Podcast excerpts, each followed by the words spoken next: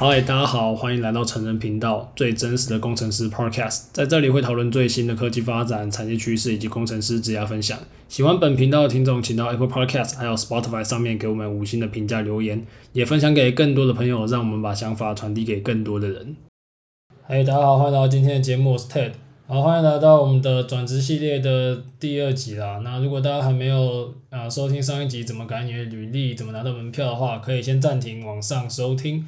好，我们今天要介绍这一个东西，就是很常听到的，诶，刷题，刷题，到底刷什么题？这个东西是什么呢？呃，因为不是每一位听众朋友可能都是软体相关，所以我就来先跟大家介绍，诶，为什么会有刷题这个东西？对，因为包含说最近啊，最近整个市况嘛不太好嘛，然后面试的难度又，我是觉得，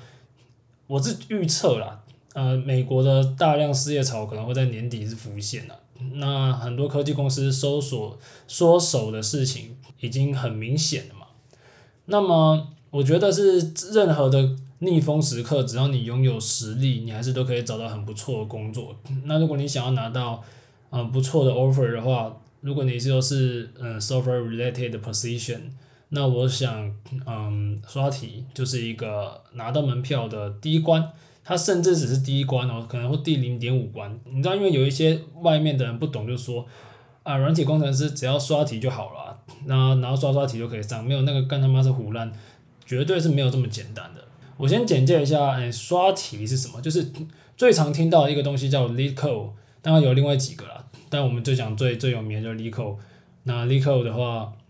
嗯，上面有很多的题目，那可以有不同语言，然后去解解一些呃演算法、资料结构相关的题目。然后它里面就是我觉得有些东西，有些题目是蛮难的，你真的要做过才知道，所以你可能要有分几一些类群等等的。那去写这些题目，那常常会听到有些人刷了几百题，有些人刷了多少题，然后刷了多少的 easy，多少的 medium 等等的，常常会听到这些嘛。那么为什么会需要刷题呢？我觉得应该把刷题这个东西改成是一个门槛啊。毕竟说，呃，现在你可以想象啊，像 Google、像 Microsoft 这种公公司，他们投履历应该都是被投到烂掉。那呃，你带那么多人，你的主管不可能。面试完那么多人嘛，你如果每一个要来做这种 technical 的面试，然后投的那么多，我要怎么样好好的筛？你我就算把学历筛完一轮，可能还是剩一堆人。所以呃，他们在一些软体公司就流行的一种文化叫做刷题，就可能会在你 code 有 coding 的 interview，那有的是丢一个线上的 coding 的题目给你，然后做一做直接回传，就完全自动化。那有一些可能会有那种 pair coding，就是他可能出。个几题给你，然后你就线上做，然后他会有旁边有人在旁边看，然后看你怎么做。那以视讯来讲，他可能会叫你开镜头，确定旁边没有人之类的。虽然，诶，我记得这个就是一个额外的分享啊。我听说，我听说台积电现在，呃，一些好像也要它的 IT 好像也要写，就是 online coding 吧。但我真的干我。我觉得你大家身边一定有听过很多，我已经听过超多人找枪手了。当然，找枪手这件事情真的是很很常见啊。只是我会觉得说，哎，如果今天你不想要走旁门左道，你想要哎好好的增加你的软体时，因为你今天找枪手是，他可能这种方式只是给你一个。算是说，只是给你你写完一次，后面也不需要考，当你找枪手没差嘛。但是在很多的很多的那种比较好软体公司，基本上是叫你写完，你每一轮都要怎么白板题，然后他问你怎么优化什么的，所以你其实也没有办法都找枪手打完啊。那如果有的话，那恭喜你。那正常来讲，我还是觉得，哎，这一关可能是必要经历。好，那我来讲一下说，哎，很其实蛮多人诟病这文化，因为我们如果你写软体，你就知道，你刷题的东西有的真的是蛮难的，蛮蛮刁钻的。你真的在工作的时候，其实未必会真的写到那么难的算法啊。就算你真的要写，你通常也不会从零到一直干，你可能会上网参考很多人的一些做法嘛。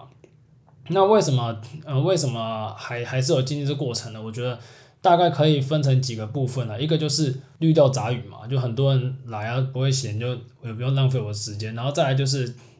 呃，你其实你在学习，你在就是刷题的过程里面，你真的是会把一些底层的算法，然后一些时空间复杂度啊，一些资料结构把它弄得更熟。所以其实对于 CS 的一些基础知识的补足是有的。但就算没错，我们在面试的时候，假设你今天是面后端工程师好了，其实你刷一刷题，但你在工作的时候，可能更多的是你要对于什么资料库的设计啊，你要对于一些 DB 的操作，你要对于一些网络的串接。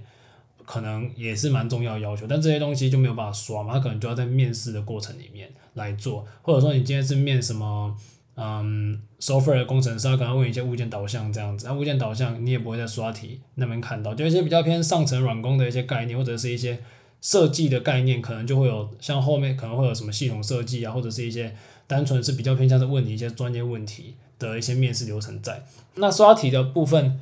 比较像是确定说你有这个 CS 的一些基础知识啊，所以我觉得可以把它想成，你今天考高中考大学啊，你不是也是要你你去念资工系啊，你要考嘛考国文什么历史你也不会用到，但你就是要考，对，有点类似这种感觉。那你说好不好？它肯定不是最好的方式，因为它，但我觉得它应该是一个相对省时间的方式。如果你真的是一间很好的公司的话，那我觉得。你帮你滤掉一些杂鱼，这是一个蛮蛮好的一个方式的，但我自己是不喜欢的，我也必须老实讲。好，那我再跟大家讲呃一些面试经验的简单分享吧。其实，在台湾的话，大家最常听到就是 IC 厂的分位嘛。那你分位的话，我觉得就大补帖看一看，然后 l e c o 大概到 Easy 的等级就 OK 了。但比较麻烦的部分是你用的语言，你要选择 C 语言，因为你如果是训练这种 IC 厂分位是写 C 嘛，那写 C 就没有办法像是，嗯，Python 啊、C 加加，他们有一些更上层的东西给你去使用，就你可能要自己去刻一个什么样的结构这样，我觉得这种 C 刷比较麻烦的地方了。那再来就是纯软公司的部分，纯软公司面试的话，呃，我觉得在台湾我面试过，大约都考 Medium，大概就是。l e c o 大概 medium 等级的题目了，那他就不会限说你一定要用 C 嘛，就有一些是会希望你用某某几种语言啊，那有一些是你就让你选一种语言你自己擅长啊，然后他们会发一个 coding 的 link 给你，啊你把它写一写就就可以交这样。不过我近期其实也有面试到一些，他甚至是要我花一两个礼拜去做一个小专栏的一些公司啊，但这个就是更算是难度再高一点，那刷题呃有什么技巧？我这边想要简单的分享，呃，以下分享就是我个人的技巧。那呃我自己就是尝试过，但可能不不一定适合每个人，所以我就再分享给大家。那当然大家也可以去多多参考，就是其他人分享怎么做。我相信有更多很厉害的人，因为像我先分享我自己刷题的经验好了，我自己是目前刷没有很多题啊，可能一两百题而已，然后。我都只刷 easy 跟 medium，我直接不刷 hard，因为至少我面试到现在很少遇到 hard，然后遇到 hard 的我可能就要么就当下想，要么就直接送他这样子。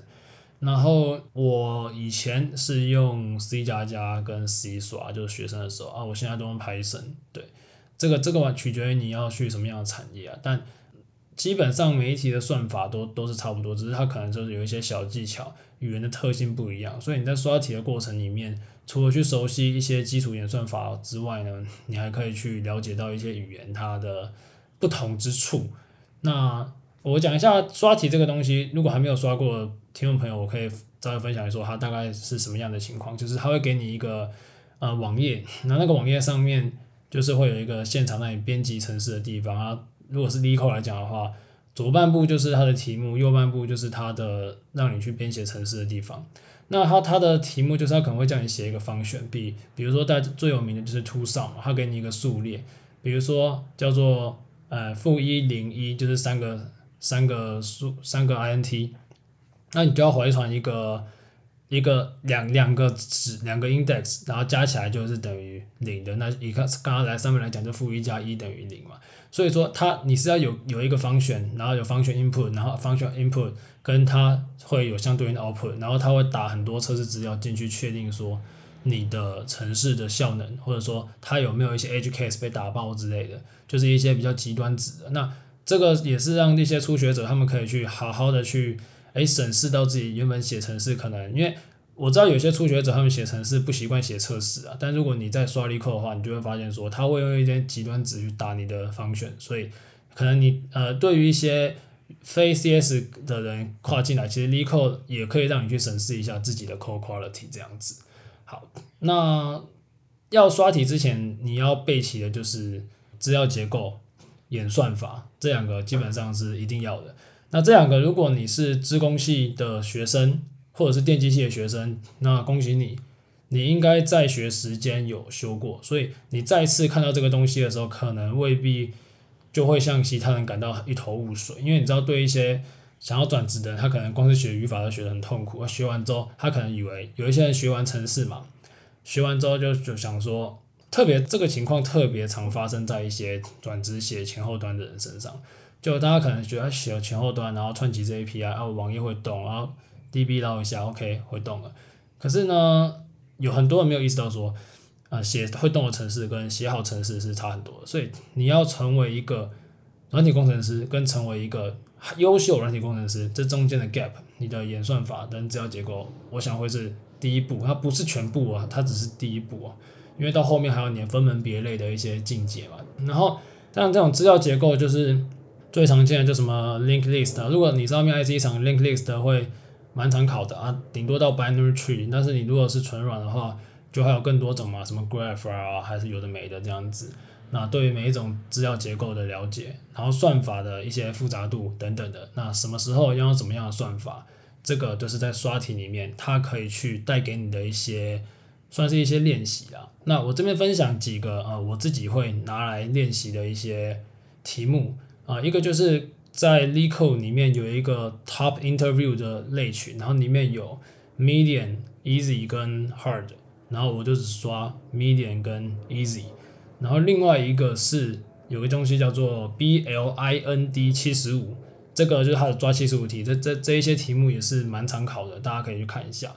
那如果说你愿意付 LeetCode Premium 的话，那你可以看到一些公司的高频题，就是它比较常考。比如说你想去 Google，你就可以针对 Google 开始刷。那它也可以有一些那种解锁一些 solution 的，就是这给你看吧。可是我觉得这还好，就网络上查就一堆。那有一些题目你要花钱，它才会给你刷。那如果大家真的有这个需要的话，我推荐是你们可以几个人，好几个人去买一个账号共用就好。所以毕竟说，我觉得只要有练习到就好，那不一定要自己买一个。如果你觉得太贵的话，当然你觉得没差，你也可以自己买一个。那我本人是没有买了。然后我我在这边分享几个我自己的那个刷题的一些想法好。就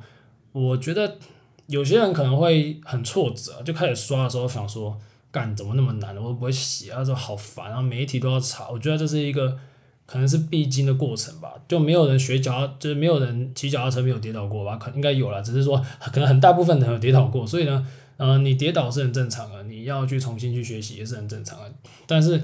我会觉得，如果现在是新手进来的话，你就先可以先刷 easy。那你 easy 你不会你就查没有关系。不过你多查几次，你就要开始有这个独立去思考这个能力。至少你要判别说。这题是在问什么？好，我们讲到这题是在问什么，是因为其实，在 LeetCode 里面有很多题目的种类。那最好是你能够在这一个题目一出来，你看完它的需求之后，你就可以想到说，哎，这一个可能是在问呃 Dynamic Programming，还是它可能是要问你 DFS，还是可能要问你啊、呃、Two Pointer 之类的。就对于这一个题目有一个基础的掌握，算是说你在切入点也会很很影响到你后面的一些作答了。因为通常啊。我觉得大家还有一个点就是说，呃，我们在写这种题目的时候，其实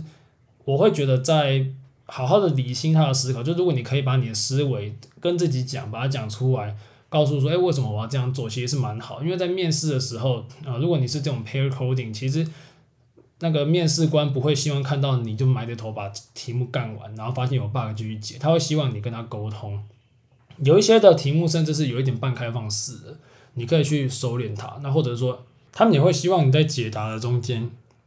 去叙述你为什么这样做。那你遇到问题的时候，其实你也可以跟面试官互动。那我觉得，当然这个时候在你刷题的时候可能没有办法做。不过我觉得在你开始写题目之前，你能够把你的算法的那个想法把它厘清，把它讲出来，这是一个很好的一个练习啊。那可能未必在你第一次有办法这样做。不过呢，因为不是说刷完就没了哦，就是你刷完哦，我刷完就没，因为你很有可能你刷完这一题，你可能以后会忘记。那我这边分享一下，我通常在第一次，如果你真的不会，那你第一次就你看别人教学没有关系，你弄懂了，写完一遍，好，那这一题我们就先当先帮他打一个勾。但是为什么说一个？因为他可能会，我们可能会需要帮他打上第二到第三个勾，就是你可能还要在一两个礼拜之后把它拿出来再重新写一遍。那我这边重新写一遍的想法是，我会换一个语言啊，我会换一个语言说。像我现在就是，我可能用 Python 刷第一次，那我会用 C 加加或者是 g o l a n 刷第二次。那这种东西它是让你对算法了解以外，你同时可以用另外一种角度去看这一题怎么做，因为其实每一个语言它写题目起来有一些细微的一些不同，对，然后再来，我觉得它也蛮蛮可以去刺激你的思考，因为呃，这个就像是说，你知道，这有个研究，你如果是一个两个语言的很频繁使用者，其实你的脑袋是很活跃，像比如说我们的中文，呃，它是我们会说。比较主观嘛，我怎样你怎样。那英文可能是说这个东西怎样，那个东西怎样。那如果你是两个频繁切换，其实你的脑袋的那个活跃的地方不一样。那同理，城市语言我自己觉得有类似这种感觉，当然可能呃这样的比喻不完全精准，但其实是有一些相似之处的。对，所以我会换个语言刷刺激思考。然后第一次的时候，你可能要认真去了解它的一些问，就是问题的核心所在嘛。那我会推荐在第二次刷的时候，因为你的真实环境它可能。你会紧张嘛？然后呢，呃，你会有时间压力。那我会推荐说，哎，你可以把你的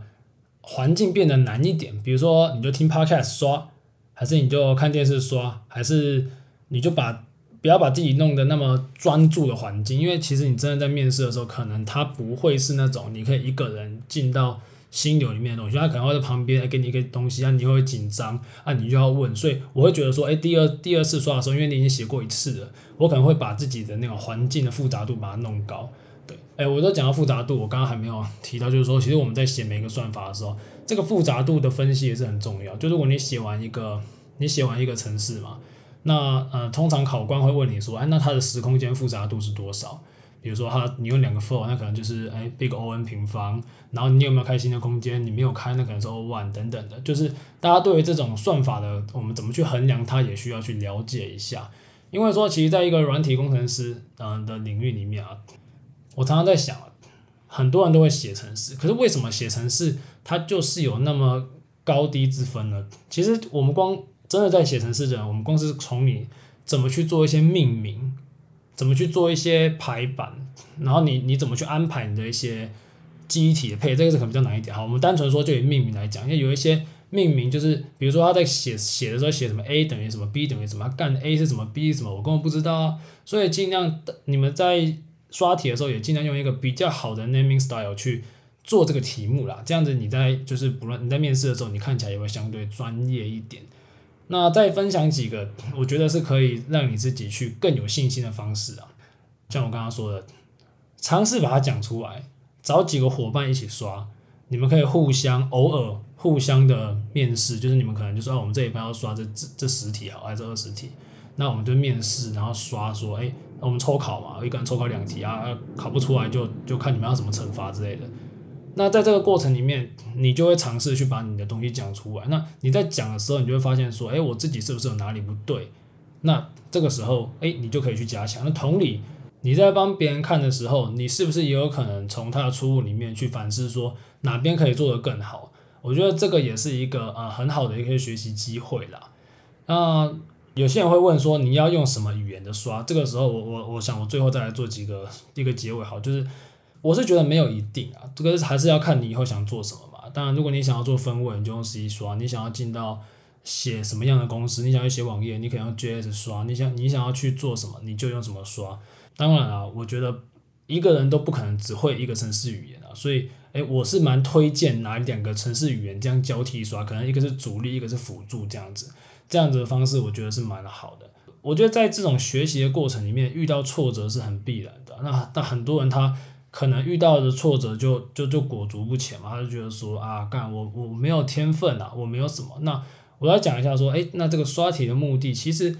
他就是想看出你你是努力的人，就他也知道说这个方式真的不是一个最好，因为我们大家都知道嘛，你刷题很难，但是你真现实工作的时候，你明明可以查，你可以问，你有很多方式不需要在那种高压环境在这么短的时间内做出来。可是更多的时候，考官想要看的，或许他就是想要看有，如果你是 pair coding，你是你或许不用真的写到完全对，他觉得你的就是解的逻辑是好的，那就很好。那如果说他不是，他是那种让你考试，让你真的就是。就是直接非黑即白，要过就没过那种考试，online coding 那种。那我觉得那间公司可能也是想要去做一个筛选。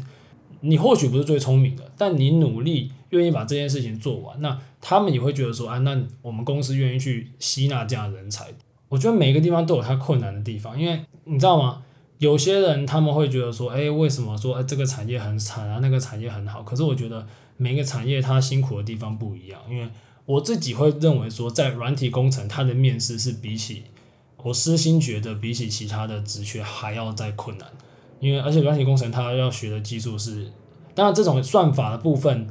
可能比较不会很常在变，可如果你是做一些新的技术，它技术的更迭是非常快的。那啊、有一个特质是做软体工程师，我觉得很需要，就是说你要多快的时间能够掌握一个新的技术。那我觉得，诶，大家如果能够在用刷题，如果你是一个比较 junior 的工程师，或者是你是学生，你可以借由这个机会把自己的一些基础补足。那你有了一个好的底气之后，其实它也会帮助你在看任何新的东西。有这一个这样的 mindset，你去看会有很多，嗯，可能切入的点就跟你没看过的时候又又不太一样。因为我觉得每一条路它的选择跟它的过程都是，都都是你回头看你才会觉得它它都有迹可循，它都是帮帮助你成长的一个养分啊。当然。呃，有人批评这个机制，有人赞赞这个机制。那我觉得我是比较抱持一个中立的态度啊，我不去对他做评断。那我是不喜欢的，可是我不会说他不好。不过这就是规则啊。呃，如果说现在的任何的一线的公司，你都需要经过这个规则，那除非你就是你就是说啊，我就不想去他们那边。但如果现在这是个大趋势的话，我认为顺着趋势走。去照这样学习应该是蛮重要，也是蛮推荐给任何一位想要朝这个领域方向发展的一个朋友了。那一样，我们诶，我们这边再宣传一下，就是我们在接下来的一阵子会推出我们的呃咨询服务了。那如果你有需要这种比较偏软体，真的比较 technical 的技术的一些指导，或者是技术的一些顾问，还是技术面模拟面试的话，其实我们在后续也会提供啊。那当然，如果这不这不符合你的预算的话，那也欢迎加入我们的 Discord，因为呢，呃，我们 Discord 是完全免费，欢迎大家在里面讨论交流这样子。呃，一个人能走多远，取决于你与谁同行啊。那如果你想要成为一个这样的人的话，找好你的伙伴嘛，一起前进。我想这条路你比较不会孤单。那也欢迎加入，跟我们一起聊聊。那今天节目到这里，谢谢大家，拜拜。